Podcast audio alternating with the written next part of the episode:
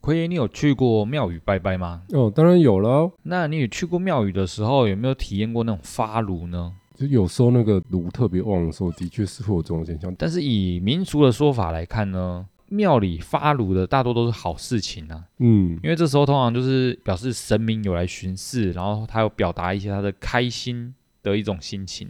嗯，那当然，某方面来说，发炉代表有大事要发生了，就是因为神明要透过发炉来去警示一下庙方这样子。那你知道台股的发炉会是怎么样的样貌吗？你说怎么样发了屁股呢？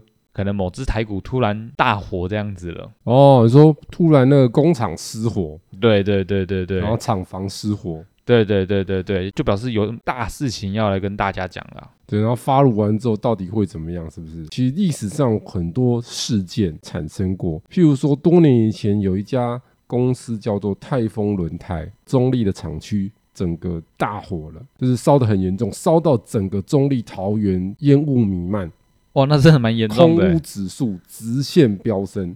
纸爆了。对对对对对，所以那是造成很大的轰动。嗯，那在前一阵子呢，其实还有发生这个新复发，哦哦哦有没有哦影，响台中案子？有没有？是不是砸到就捷是运？对对对对对，公安的意外这样子啦。对，整个的掉下来有没有？对啊也，是砸到了。然后近期又有这个基泰事件，哇，基泰事件真的是也是一个很恐怖的事情呐、然后呢，这公司三不五时可能就会有一些厂房失火的新闻传出。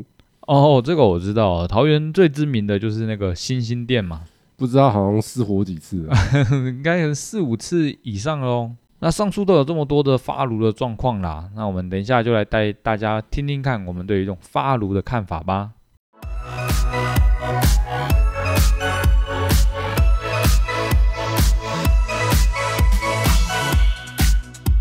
欢迎收听股市爆爆 Podcast，为你带来最劲爆的股市新闻。在这里，我们会分享我们的观点，并聊聊最近的消息。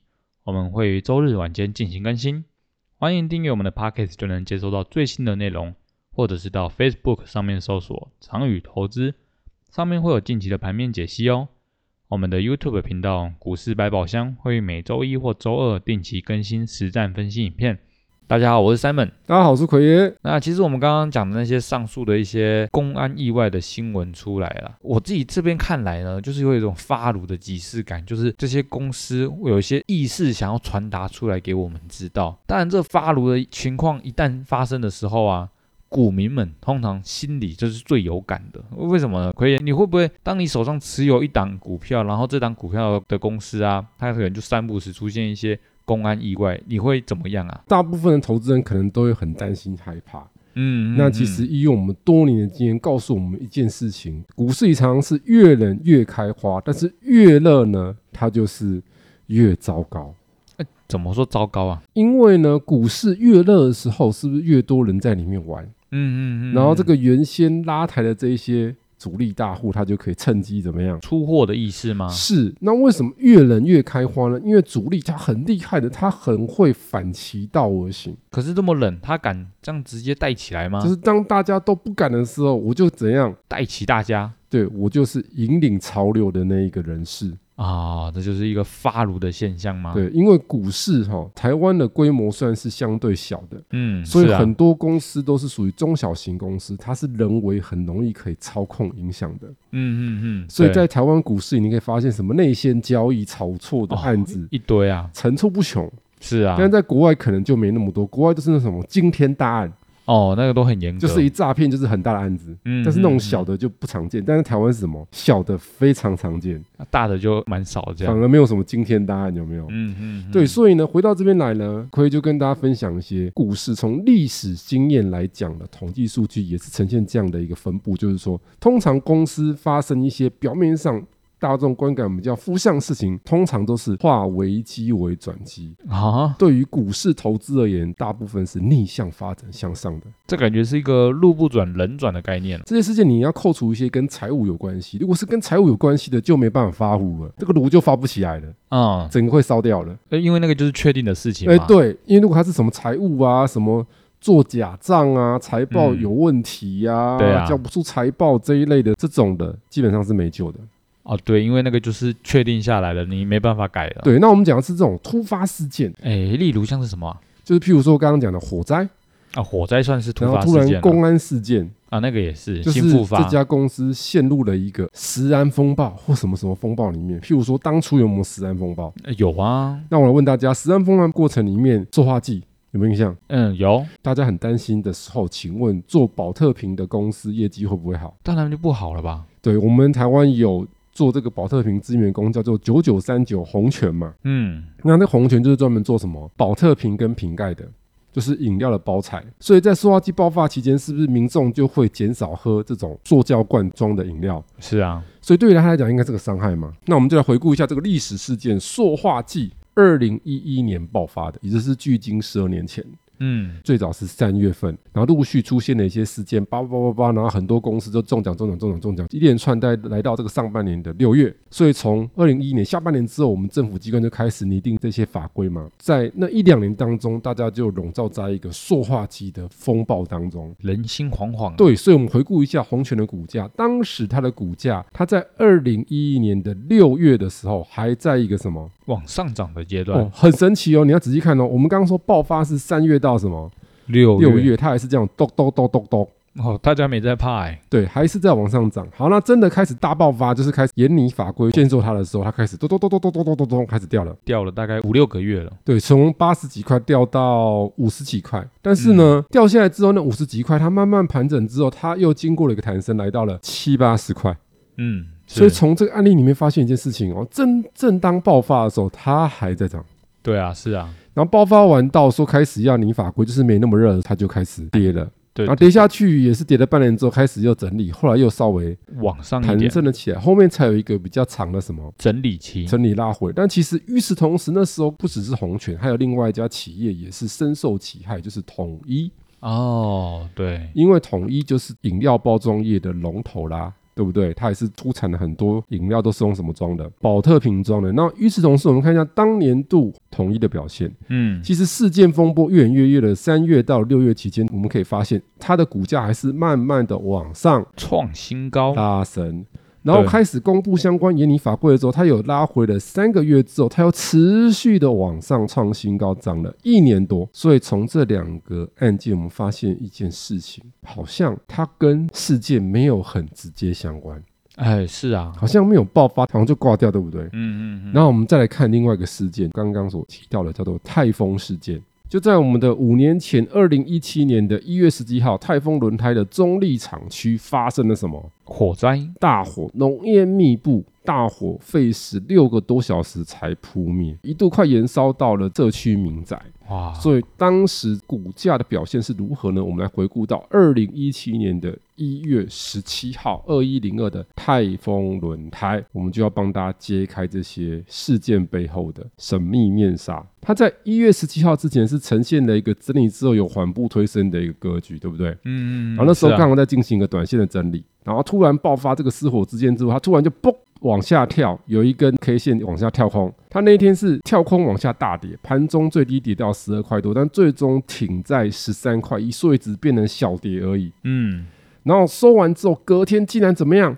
哇，直接给你涨停啊，涨停板，再隔天哇，直涨接又停在板涨，，然后第三天涨五点七趴，哎，也是很多啊然。后第四天又涨了两趴多，然后第五天稍微拉回一趴，第六天涨了八点五五趴，哇，所以短短的六个交易日，从十三块涨到了十八块多，五块多，五块多，整整涨了四十几趴。欸 那真的也是很夸张欸，这就是刚刚 Simon 你所讲的什么发炉嘛。发炉了哈，哎，真的是发下去啊，之后居然突然这样叭叭叭叭叭往上大涨，好，然后涨完之后，结果突然就咚咚咚咚咚咚咚咚咚咚咚，有没有哇，这跌了就很久，就吐吐得很凶了。对好，啊，所以从这个事几个事件，大家有没有发现一些共通的特征？Simon，你有没有发现？哎，就是当下跟他们并不会影响到太多，哎，所以，当我们发现当下通常股价会不会应声大跌？不会哦，不会，因为就是我们刚刚跟大家讲的，主力很会怎样哦很会玩，利用那个时机点，有没有嗯人性嘛？嗯，是因为对主力怎么炒股票，利用人性。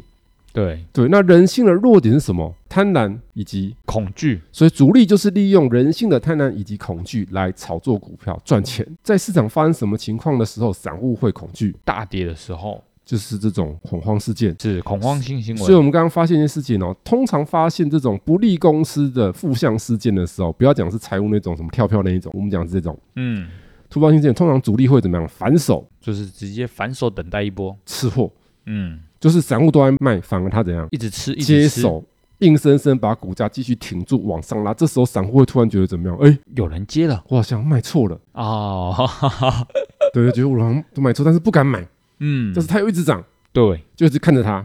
是啊，然后随着时间慢慢的过去，这个风波会慢慢的降低。哎，当然会啊，所以慢慢降低的时候，大家可能觉得，哎，没有想象中的危险的时候，是散户就想买回来了，突然变得有了勇气敢进场啊了，所以这时候主力就顺手出货啦，反手倒给你啦。所以你刚刚的红泉宇不就是这样子吗？嗯发生这是啊个塑化剂的时候，它还在涨。对对然后真的开始严拟法规的时候，那已经在中后段的时候，然后散户比较不担心，说政府开始要法规，所以这个对啊塑化剂应该就没影响，那赶对啊赶快去买红权吧，然然后反手把股票，倒给你，嗯嗯嗯对，跌了一年多。哇，那等待也是很久啊，泰丰也是一样，就是我们刚刚所讲那个点拉起来之后，它整整整整整整整整整整整整整理了 N 年，嗯，后面才又在稍微又又往往上上涨了，对。然后像统一，它也是在发生事件的时候还在涨，然后发对生事件比较开始弱化的时候，开始有拉回，啊，然后拉回完三四个月之后，长线还是往上涨，所以代表什么意思？这个事件本身如果没有办法对公司的中长期产生很大的影响的话，它其实影响力是不大的。反而你要关注不是事件本身，而是公司本身的整体的情况。可以这样子是不是说基本面上面的问题啊？对，因为这个说话事件它会是短期的嘛，长期而言啊，我是龙头，那我只要把这些事情解决的时候，大家还是要喝什么？还是要喝饮料啊？喝饮料啊。奎爷说一下实话，因为奎爷对健康医学有一些研究养生啊。嗯嗯嗯，其实呢，我们喝的保特瓶的饮料，本来它就会有塑料的成分会渗透到饮料里面去比。较少许啊，对，所以你发现哦，加油站的水它会有一种很重的塑胶味。哦只要你对水比较敏感的人就会发现，因为它在户外的时间比较长，温度比较高，瓶身的塑料它释放的。速度会比较快，加上说加油站的水它一定是比较平的水，嗯，所以它的包装材料材质又比较差，所以它是啊可能释放的效果又会好更像好。变对对对对，所以很多医学专家有去研究过，其实现代人这种保特瓶啊，这种饮料喝多了，身体吸收很多微量的这种塑胶的粒子，本来对人体嗯嗯的健康就是不好的。嗯对但是商人为了要赚钱，政府就会跟商人怎么样谈一下，谈一下嘛。嗯，我们把这个数值看怎么谈，大家都可以 接受。全世界其实都是这样，因为你要想。法规标准是谁制定出来的？有权有势的人去制定的啊。嗯对啊是对，啊，所以说穿了，你觉得很严重的事情，对于他们来讲，他们只要风波过了之后，马上又变一可条能就活龙没想了。象中的那么严重了。大家嗯还是照样这样，不然我问大家，当初不是有这个地沟油吗？哦，对啊，等那个时间，那后来大家对油呢？没有其他太多想法了。啊这就是股市也很好玩的地方。所以简单的来讲，股票投资是你要去看中长期的发展，你不要去太关注于太短期的事件，它影响是有限的。嗯嗯嗯嗯嗯。可是这时候啊，通常就会来跌停个几根呐、那奎爷，这是不是我可以逢低买进了呢？哦，所以这个问题很好了。这个 Simon 转很快，他说：“那我是不是要那个逆势操作，反市场心理，嗯，对啊，别人恐惧？”我贪婪。对，所以这时候我们就来看看最近的一个事件，叫做基泰。那这个基泰二五三八基泰这个事件非常的热门，对不对？当然了、因为在一个多月前，大家知道嘛，这个基泰在大直那边的案子是这样，哇哇哇哇哇，然后挖到隔壁的也这样，哇，也掉下来了。基泰这个事件，其实他也发现爆发之后有没有跌停？哎、有啊，有啊，跌停跌停有没有？大概跌停了两根吧。两根之后开始慢慢的弹升，走稳之后，突然就哇，对啊，直接拉上来耶。就从十二十三块飙到了十七块，对有没有一种泰丰翻版的感觉？哎、有啊。同一招。哦，大户都在玩同一招、那为什么哦。同一招呢？其实因为在五年多前，奎爷那时候也在做了一些分析，有发现哦，当它股价拉回的时候，在筹码的部分出现了一些特别的现象。来，Simon，我们来看一看嗯，我们来看一下筹码的筹码变化。有没有很厉害？哎、说实在的，它真的马上散户都变得急剧下降哎。对，就散户拼命卖，大户呢我拼命买。拼命买，就代表说你害怕我贪婪，我就把你的股票收过来，收完之后我就把股价往上一拉，嗯，然后直接拉上去然后，再丢利多，哎，对啊，然后大家都恍然大悟，哎呀，早知道的我就不要卖，散户就会突然发现我卖太早，那为什么？因为这一切都是内神通外鬼。哎，怎么是内神通外鬼啊？为什么这样说呢？因为就在它跌下来之后，盘整一两周之后是后来喷出去的，有没有？嗯喷出去之前出现了一个重讯，什么重训呢？说基泰要售出旗下的中校大楼，就是在那个中校东路，不是走九遍， 是中校西路。讲太快哈、哦，嗯嗯嗯，中校西路应该知道吧？台北山前面哎那边有个是，基泰大楼，对，啊有有有，所以整栋要来售出。哇市价一百二十五亿，而且说卖就有人接手，哇哇，那真的是太厉害了，所以你说这是不是讲好的？对啊，一定的啊，这哪是这么刚好啊？，对，讲好说这一卖出去就可以赚五 十亿，因为他自己盖的嘛。嗯嗯，嗯那五十亿，基泰的资本额是四十几亿，换算回来 EPS 超过十块，哇，这档就变得很可口啊，马上灌进来，股价才十几块、嗯，对啊 e，p s 超过十块，股价十几块，股价就涨起来了。呃，一定的啊，所以我发现这不就是同一招吗？老套，哦，主力利用时机收购，去推一把。对但对是要对，注意哦，历史告诉我们什么？它推上去之后，大家觉得没事，这时候你冲进去，哇，那就换你被狙了，对，就中奖了。对啊，所以这就告诉我们什么？你这种只能抢一些什么哦，小反弹小反弹、短线的这种拉上去这一波，赶快逢高卖出，卖出。通常事件过后，它这个炒完了，它还会有一大段的。盘整齐啦，没错，这就是这种事件的应对方式。哦，所以其实说。终究就是，如果它基本面都还是很好的话，其实我们并不用感到恐慌就对了。因为其实基泰呢，整体来讲，它以银建股来讲的话，它的基本面算是不差的。我们可以去看一下它以往的这个 EPS 的表现。其实它过去之前都是亏钱，但是近两年它是慢慢的获利有在增加的情况，哎，对啊，所以就是说它不基本面都还是很好啊，所以股价又比较偏低嘛。啊，对啊，又很低的股价，所以以这个情况来讲的话，它其实相对的本来的风险就没有很高。那这个嗯事件只是促使大家会去更关注它。那其实这只基泰在跌之前，主力是不是先拉起来一段了？哎，有感觉有啦就是说我头有洗下去了啊、啊，跑不掉了，所以你突然事件来，我还是硬着头皮要怎样把你拉起来把你拉起来，拉起来，嗯等大家进来一次的时候，我再反手把股票就卖掉倒。出去。所以这个十月五号出现了一个爆大量六万多张，那就要小心喽。哎，是啊，这可能就是有可能要出货了哎。对，会不会是那个花儿开始谢了呢？ 感谢奎爷今天与我们分享的这些资讯。如果有想要了解相关的投资内容的话，欢迎到 Apple Podcast 或者是 Mixer Bar 上面留言，或参考我们资讯栏里的联络方式，与我们一起讨论。如果喜欢我们频道内容的同学，记得按下订阅以及分享。我们下次再见，啊，下次见喽，拜拜。拜拜。